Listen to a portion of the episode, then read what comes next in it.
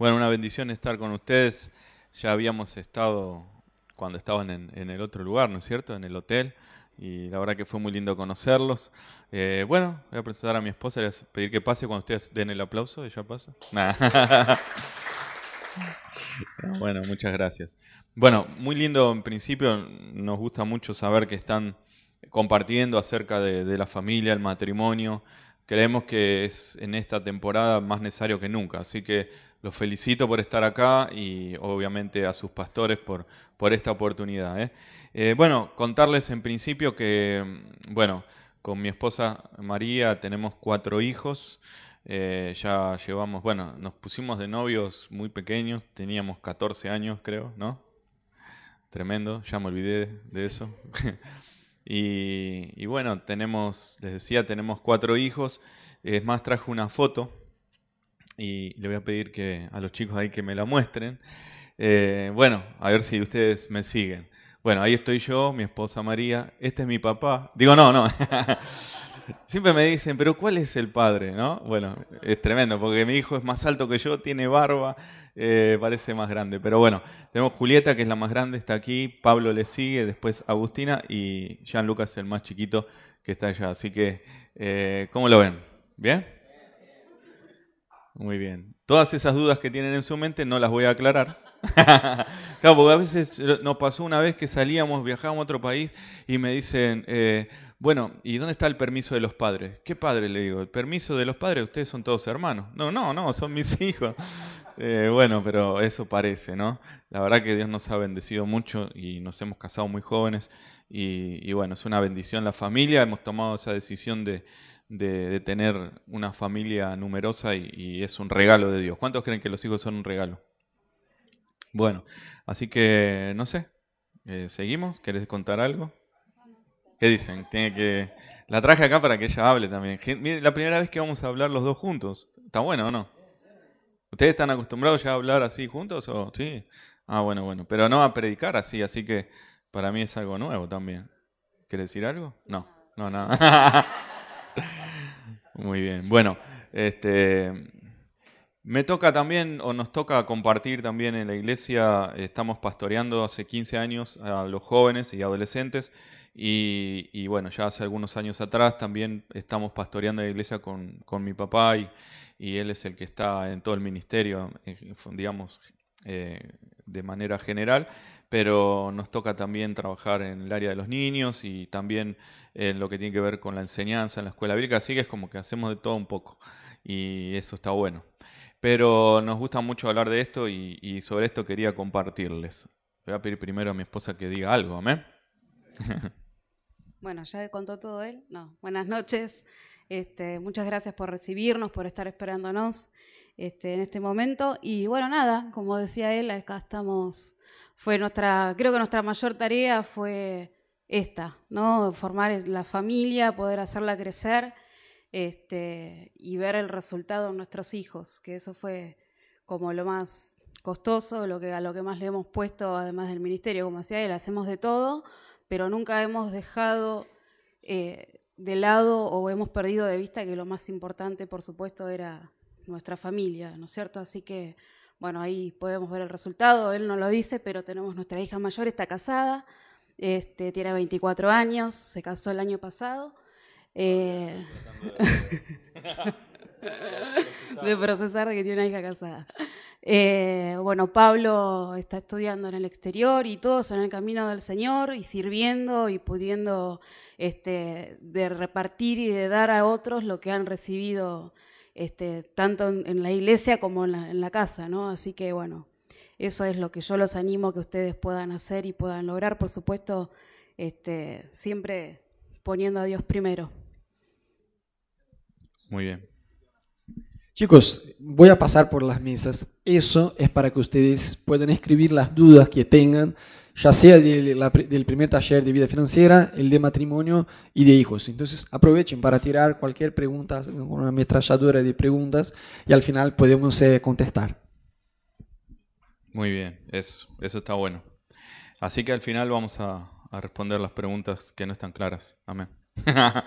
bueno, eh, bueno, en mi caso, la verdad que también tengo la bendición de compartir no solamente lo que tiene que ver con, eh, con el ministerio de nuestra parte, sino que eh, yo soy cuarta generación de, no solo de cristianos, sino cuarta generación de pastores.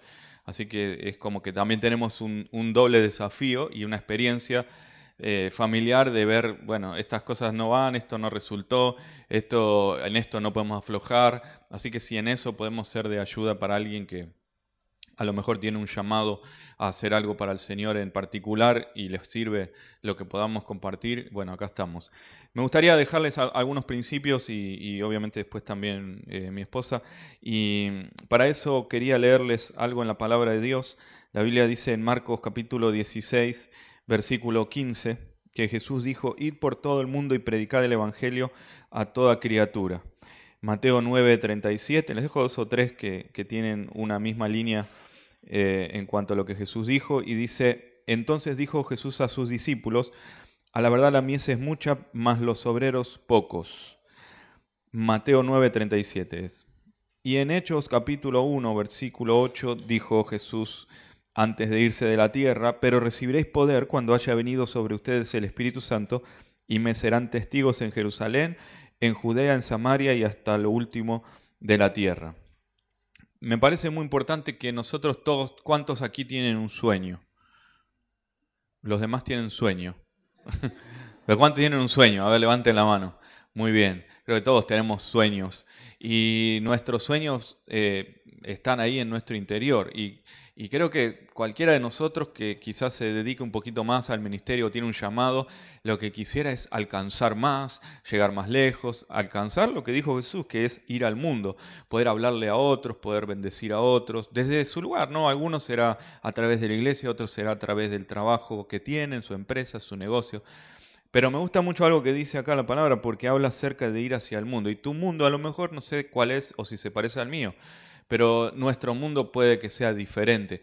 Y el orden en el cual Jesús lo dijo es algo que yo quería compartirles, porque él dijo, me serán testigos en Jerusalén, en Judea, en Samaria y hasta lo último de la tierra. Y si bien eh, tiene una connotación geográfica en esa época, cada uno tiene un significado en especial y eso me gustaría compartirles para que ustedes piensen también respecto a sus familias. En primer lugar dijo Jerusalén y Jerusalén representa el lugar donde nosotros estamos, nuestro lugar de comodidad, nuestro lugar a lo mejor este, de confort y es el espacio donde, bueno, rápidamente nosotros nos sentimos bien. Después dijo en toda, en toda Judea y Judea ya no era la ciudad donde ellos estaban, sino que más bien tiene que ver con la provincia, es como ir un poco más allá, es como salir de la comodidad en la cual, en la cual uno está. Y quizás, bueno, los felicito por estar aquí en este lugar que es la iglesia local, pero yo creo que Dios los va a hacer crecer mucho más, ¿no? Y a nivel familiar es lo mismo. Nosotros podemos decir, bueno, esta es mi familia, mi esposa y mis hijos, pero luego tenemos la suegra, el suegro, los, nuestros padres, los sobrinos, y esa es como la familia extendida, esa es como nuestra, podemos decir, nuestra Judea, ¿no es cierto? Es ir un poco más allá. También los tenemos que bendecir. ¿Cuántos creen bendecir a los suegros? bueno, y después dice, eh, bueno, y después dice, me serán testigos en Samaria. Y Samaria representa ese lugar a donde nadie quiere ir. Ustedes saben que los judíos con los samaritanos no se llevaban, para ellos estaban como en un nivel inferior.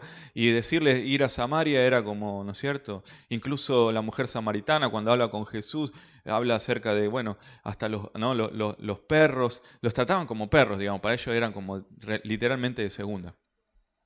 Entonces representa Samaria el lugar al que uno no quisiera ir, ¿no es cierto? Y muchas veces, repito, quizás en la familia hay relaciones que no queremos tener.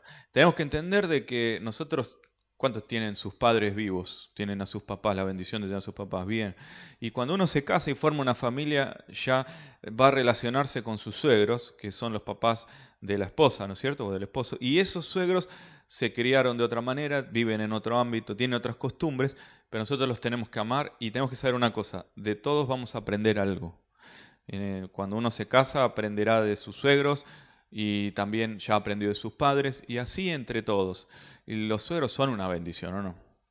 Yo tuve la bendición de conocer a mi suegro, que vive en Lugano, y ya me costó llegar. O sea, era mi Samaria.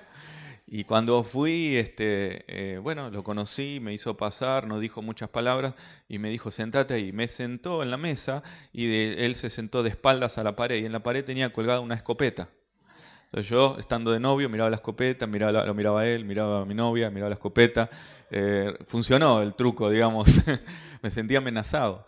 Pero desde ese día yo me propuse en mi corazón que si yo quería formar una familia, lo tenía que amar y los tenía que amar como si fueran de mi familia. Así que en eso, en eso tenemos que ser bien, bien comprensivos y, entender, ¿no? Y luego dice, bueno, hasta lo último de la tierra. Y después sí, ya una vez que nosotros, y acá está el principio que les quiero dejar, una vez que nosotros podemos enfocarnos en ser de bendición a nuestra familia, podemos bendecir hacia afuera a los demás, ¿no es cierto?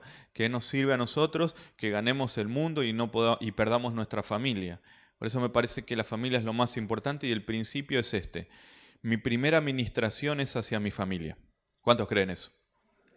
Los veo muy, eh, muy concentrados en tomar nota, así que eso lo deberían de anotar. Anótenlo mientras lo dicen. Digan, mi primera administración es hacia mi familia. Bueno, no lo dicen porque están anotando, está bien, los perdono. Pero es importante, porque a veces uno dice, no, yo quiero ir a las naciones, Señor, envíame a África, eh, Padre, envíame a París. Bueno, esa está buena. Eh, pero, y, quiero ir acá, allá, y no somos capaces de bendecir a, nuestros, a nuestro sobrinito, a nuestro vecino. Tenemos que saber que nuestra primera administración es la que tenemos cerca. ¿Están de acuerdo con eso? ¿Les bendice o no? Amén, muy bien. Bueno. Están muy serios, no sé. Lo de la suegra los dejó mal, me parece. Eh, bueno, vamos a hablar un poco también del rol como padres, ¿no es cierto?, dentro de la casa que tenga que ver con el ministerio, con la iglesia y con todo lo que nosotros tenemos como tarea. Eh, y Dios tiene mucho para decir con respecto al cuidado en sí de la familia. ¿sí? Vamos a leer primera de Timoteo 5.8 y dice así, porque si alguno no provee para los suyos y mayormente para los de su casa, ha negado la fe y es peor que un incrédulo. Chau, con esto cerramos todo. Nos replanteamos de vuelta este, cómo hacer una familia, si el que tuvo hijos dice, bueno, volvemos a tener otro y lo queríamos bien. Pero, pero bueno, nosotros lo que tenemos que, que sí tenemos que recordar este, es que nuestros hijos no solo aprenden ¿sí? de nuestras palabras, sino que aprenden de, qué? de nuestras acciones, ¿sí? de nuestras actitudes, de lo que nosotros podemos demostrar como padres. Este, acá, bien, acá la chica trayendo a sus hijos este, a la iglesia, eso es algo que no tenemos que perder nunca de vista, de no dejarlos detrás de eso. ¿sí? A veces nosotros nos enfocamos tanto en el ministerio y tanto en un montón de cosas que después queda nuestra familia relegada y la realidad es que nosotros tenemos que hacerlos integrar a eso. Sí, así que te, felicito acá por traer a tu bebé. Este, y bueno, nosotros hemos sido así medio pulpos, este, con los primeros tres sobre todo, que se llevan muy poquito tiempo entre ellos, pero nunca los hemos dejado de llevar a la iglesia y de que sean partícipes de eso. Este, porque a veces, muchas veces sobre todo con los adultos, ¿no? ¿Qué pasa? Que por querer cumplir con todo lo que tenemos, dejamos relegada esa parte. Y la realidad es que la crianza y todo lo que tenga que ver con eso nos corresponde a nosotros. ¿sí? Los abuelos nos pueden dar una mano en algún momento, pero la verdad es que nosotros no nos podemos borrar de nuestras casas por hacer alguna otra cosa, ¿sí? que tenga que ver con, con servicio, con trabajo. Este, tenemos que entender eso, ¿no? Que dejar a nuestras familias atrás nos puede traer algún costo. Este, porque en algún momento los hijos pasan factura. Y si uno pone toda su atención en alguna otra cosa, los hijos van a creer que los padres nunca van a tener tiempo para ellos, que siempre va a haber algo que sea más importante, ¿sí? O la iglesia, o el trabajo, o Pepita, sí, siempre somos por ahí muy buenos amigos, pero resulta que como padres los hijos van a pensar de que no tenemos el tiempo para dedicárselos a ellos. Y lo que tiene eh, la palabra, que lo que sí dice, que tenemos que tener un orden, ¿sí? En eso dice que Dios es primero, que lo segundo es nuestro esposo o nuestra esposa, lo tercero son nuestros hijos, ¿sí? Y lo cuarto es el llamado a Dios. Nunca nuestro llamado a Dios tiene que estar por encima de nuestra familia.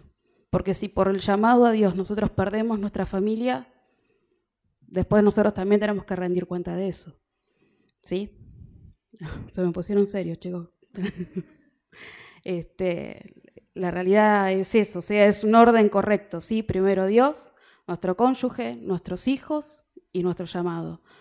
¿Por qué nuestro cónyuge? Yo no puedo atender a mis hijos primero si lo dejo a él relegado también, porque él también después va a tener cosas para reclamarme. ¿No? Tenés que reclamar algo, es el momento, ¿no? Yo también podría hacer abuso de este momento. No, no, no, no. Tengo testigos acá.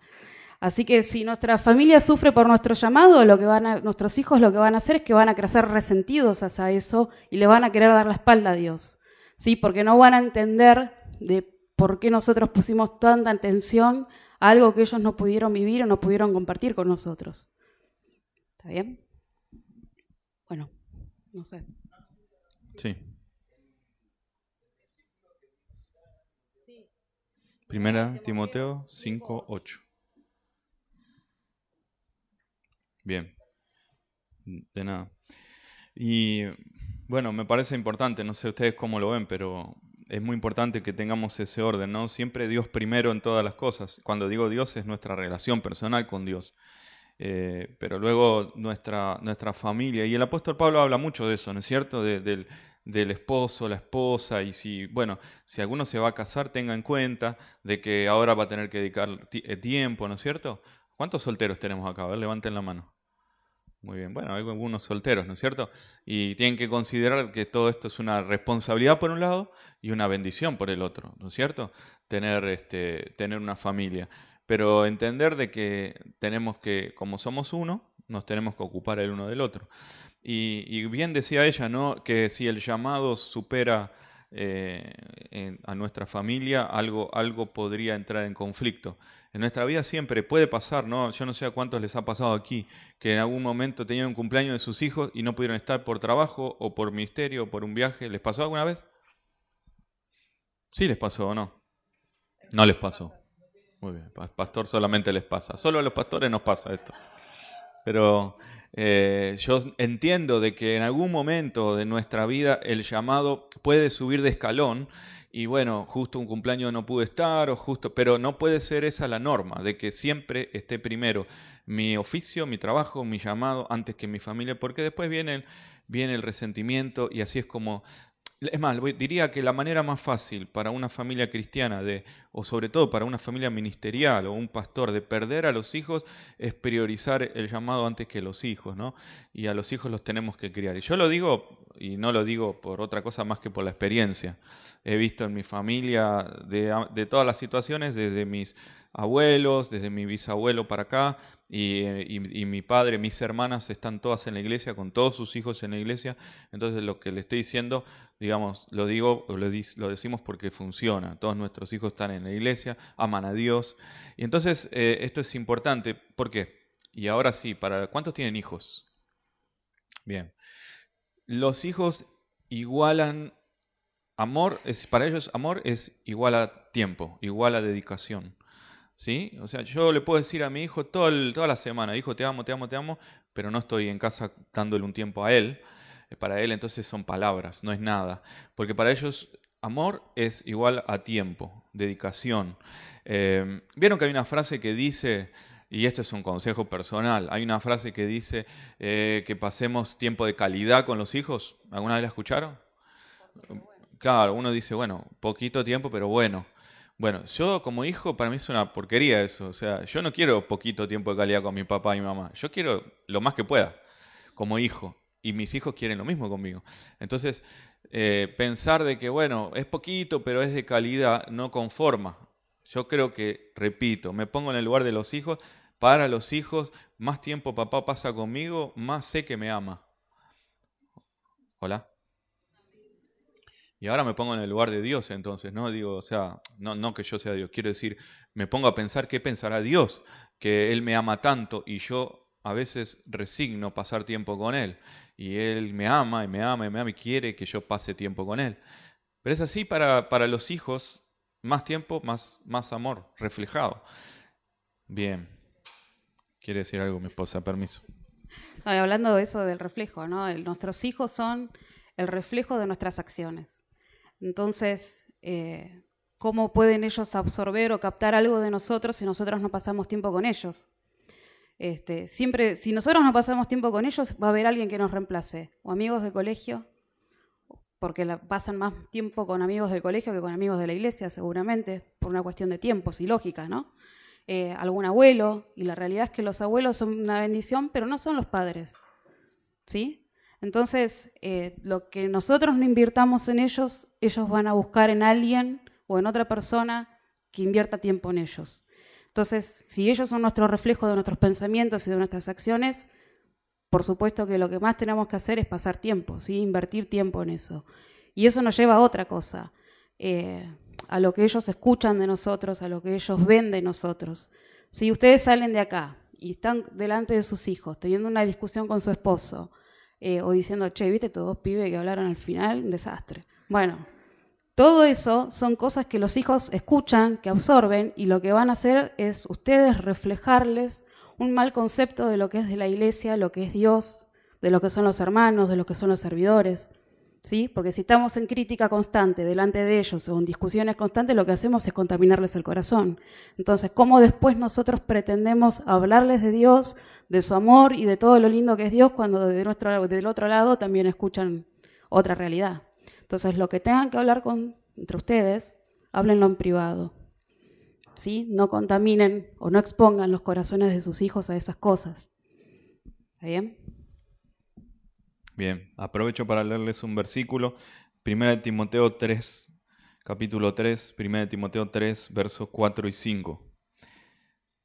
Dice, ¿no es cierto? Está hablando acerca de, bien, de, alguien que desea o anhela eh, un llamado, un obispado, una supervisión, un liderazgo, dice que gobierne bien su casa, que tenga a sus hijos en sujeción con toda honestidad, pues el que no sabe gobernar su propia casa, ¿cómo cuidará de la iglesia de Dios? Y este es un buen principio para comprender también, para aquel que tiene quizás un llamado a liderar una tarea, un servicio, una actividad dentro de la iglesia local, tiene que saber, porque obispo no es una referencia solamente al pastor, es una referencia también al que supervisa. Esa palabra significa supervisor. Y por ahí te toca supervisar, no sé, la computadora que está ahí en el sonido. Pero ya, entonces esto es también para que lo consideres, que entiendas de que Dios dice, primero tenés que gobernar bien tu casa y después gobernar la computadora del sonido. Amén. Lo maté acá al amigo, pero... pero esto es muy importante y lo que, lo que ella decía recién de lo que hablamos. Me decía Rodo, me decía, eh, puedo decirle Rodo, ¿no? ¿Sí? Ah, bien. Eh, me decía Rodo que, bueno, está bueno que podamos entender cómo hacer para, para mantener a los hijos dentro del camino de Dios, ¿no? Y esta es una cosa muy importante. Yo les cuento mi experiencia. Por ejemplo, yo tenía un amigo, cuando tenía, creo que tenía como 14 o 15 años, tenía un amigo y, y, y bueno, nada, compartíamos, todo en la iglesia, bárbaro. Un día viene el papá de él y me dice, me dice, ¿cómo, ¿cómo, te quiere? Voy a decir un nombre, ¿no? Cualquiera. dice, ¿cómo te quiere Federico? Y digo, sí, nos conocemos desde chiquito, íbamos a la escuela dominical, siempre compartimos. Sí, sí, no, me dice, porque la verdad que siempre que hablamos de vos en la mesa, él te defiende, me dice. Digo, ¿qué hablarán, no? Para que me tenga que defender es porque están hablando mal de mí. Y, y qué interesante eso, porque más allá de todo, si yo era un adolescente, un chico, lo que sea, era, era parte de la familia del pastor. Y, eso es un tema, ¿no? Lo que uno habla en casa. Y, y esto hay que considerarlo. Si yo quiero que mis hijos amen la iglesia, tengo que amar la iglesia. Quiero que mis hijos respeten a los pastores, tengo que respetar a los pastores. Si yo quiero, es más, yo eh, nosotros, como bien ella decía, nunca hablábamos delante de nuestros hijos acerca de la iglesia, de los, hermanos, de los pastores, menos. Siempre para nosotros, la iglesia y los pastores eran lo mejor del mundo. Mis pastores eh, son los Avengers, digamos, ¿no? O sea, lo más. Y después cuando ellos crecen y ya son adolescentes, ya empiezan a tener otra comprensión. Entonces si hay una charla y eso es otro tema. Pero estamos hablando aquí de los niños. Tenemos que cuidar sus oídos, tenemos que cuidar su corazón. Amén. ¿Les parece o no?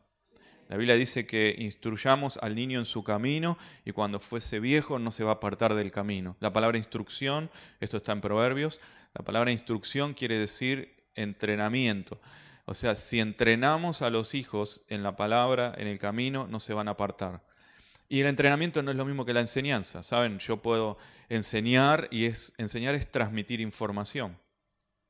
Pero entrenar es lo que yo enseño, me aseguro que vos lo hagas. ¿Se acuerdan que, la Biblia dice acerca de Abraham que Dios lo eligió a Abraham? Y él dijo, yo sé que Abraham eh, le va a enseñar a, sus hijos y a, a los hijos de sus hijos. O sea, él se aseguró, Dios, cuando eligió a Abraham, que tenía tres generaciones. La Biblia también dice que el justo deja herencia a los hijos de los hijos. O sea que Dios está buscando hombres y mujeres que se ocupen de sus hijos y piensen en los nietos. Ustedes le van a dejar cosas a los nietos. Solo una, uno por allá. ¿Quién da más? Muy bien. Digan conmigo, voy a dejar cosas a mis hijos y a mis nietos. Díganlo porque lo tienen que creer ustedes. Yo se va a hacer repetir acá al final hasta que lo crean. El bueno deja herencia a los hijos y a los hijos de sus hijos. Eh, el justo, ¿no? Eso lo dice la palabra, eh, en Proverbios también. Entonces, digo, eh, a mí me viene a la cabeza siempre el mismo ejemplo, ¿no? Yo y acá no voy a echar la culpa a nadie, pero mi esposa, ustedes miren su cara y se van a dar cuenta qué es lo que yo hago. ¿Estamos bien? Pero supónganse un caso donde el, chico, el hijo, no hace, se levanta la mañana y no hace su cama. ¿No es cierto? ¿Está bien? Nada, nada, inmutable. Está bien. Y el chico no hace la cama. Bien, la madre le dice, ¿hiciste la cama? No. Bueno, mañana hace la cama cuando te levantes. Se levanta el otro día, ¿hiciste la cama? No. O sea, le está, le está dando información, tenés que hacer la cama, ¿no es cierto? Bueno, eso sería enseñar, decir o dar información. Pero entrenar es, la mamá va a la habitación, lo agarra al nene de la oreja, venía acá, mira, esta es tu cama y se hace así, tenés que levantar la frazada, la sábana, y eso es entrenar, es, te doy la información pero te digo cómo hacerlo. Bueno, a los hijos hay que entrenarlos, y en, en el entrenamiento pasan un montón de cosas. Yo, repito, lo escuché a mi papá, contar de que cuando él tenía 3, 4, 5 años, la abuela eh, lo llevaba a la iglesia y él no quería estar sentado ahí. Bueno, hijito, vamos al baño. El baño es un lugar de administración. Yo lo he visto, lo he vivido, digamos, me he retobado y, mi mamá, vení hijo, vamos al baño. Y, y, sale, claro, y, claro, y se ve que va funcionando, es un baño santo. Y, entraba a los gritos y salía en mis cabales, ¿no es cierto?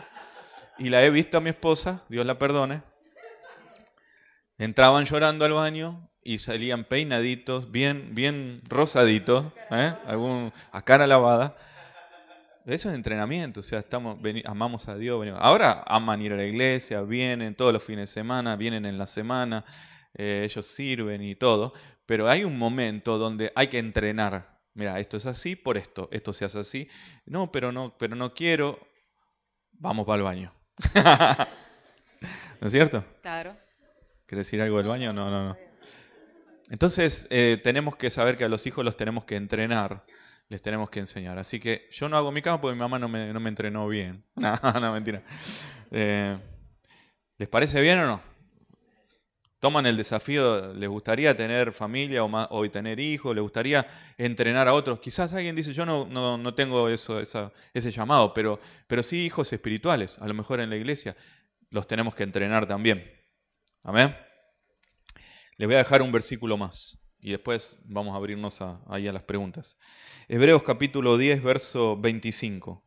Hebreos 10, 25. Dice, no dejando de congregarnos como algunos tienen por costumbre, sino exhortándonos, y tanto más cuando veis que aquel día se acerca. Muy importante que entendamos de que pertenecemos a una comunidad, esta iglesia hermosa, esta gente, que la iglesia son ustedes, eh, pertenecemos a este lugar y es muy importante que como familia estemos, que nos congregamos, que nos congreguemos. Esto es lo que nos pide el Señor y que tengamos ese compromiso de buscar las cosas de Dios. A ver, díganle al de al lado, voy a buscar las cosas de Dios. Así que no perdamos de vista que lo más importante y lo primero es Dios. Así que los, los invito a que reflexionen en que si Dios los bendijo con familia, Dios los bendijo con hijos, tomen también la responsabilidad de entrenarlos dentro de, la casa de Dios, en, su casa, entrenarlos con la palabra y van a ver que van a tener ustedes varias generaciones de gente bendecida. ¿Están de acuerdo? La Biblia dice que Dios visita hasta la cuarta y quinta generación, eh, y, por lo menos, eh, si nos tomamos de esa promesa, por lo menos yo en mi vida lo he visto, yo ya soy cuarta, mis hijos quinta, y todos sirviendo y amando a Dios. Así que Dios los va a visitar a ustedes también. Amén. Muchas gracias. Bien. ¿Cómo lo vemos, Rodo? ¿Estamos bien? ¿Seguimos? ¿O hacemos las preguntas? ¿Qué dicen? ¿Ustedes qué, tienen ganas? ¿Es, esto como que ya estamos por la hora? Por ahí los veo un poquito cansados, pero no tenemos problema. ¿Ustedes qué dicen? Eh, ¿Sí? Bueno, o, podemos hacer lo de las preguntas si quieren y nos pueden hacer alguna nosotros. También están los pastores allá. Y, ¿Les parece? Y vamos aprovechando a compartir algo más también. ¿Sí? No sé, ¿qué digan ustedes? Ustedes votan. El silencio es eh, nada. gracias, muy bien, gracias. Vamos a las preguntas, porque por ahí hay, hay, algo que podamos... Muy bien. Muy bien, entonces vamos a pedirle que se acerquen a los pastores.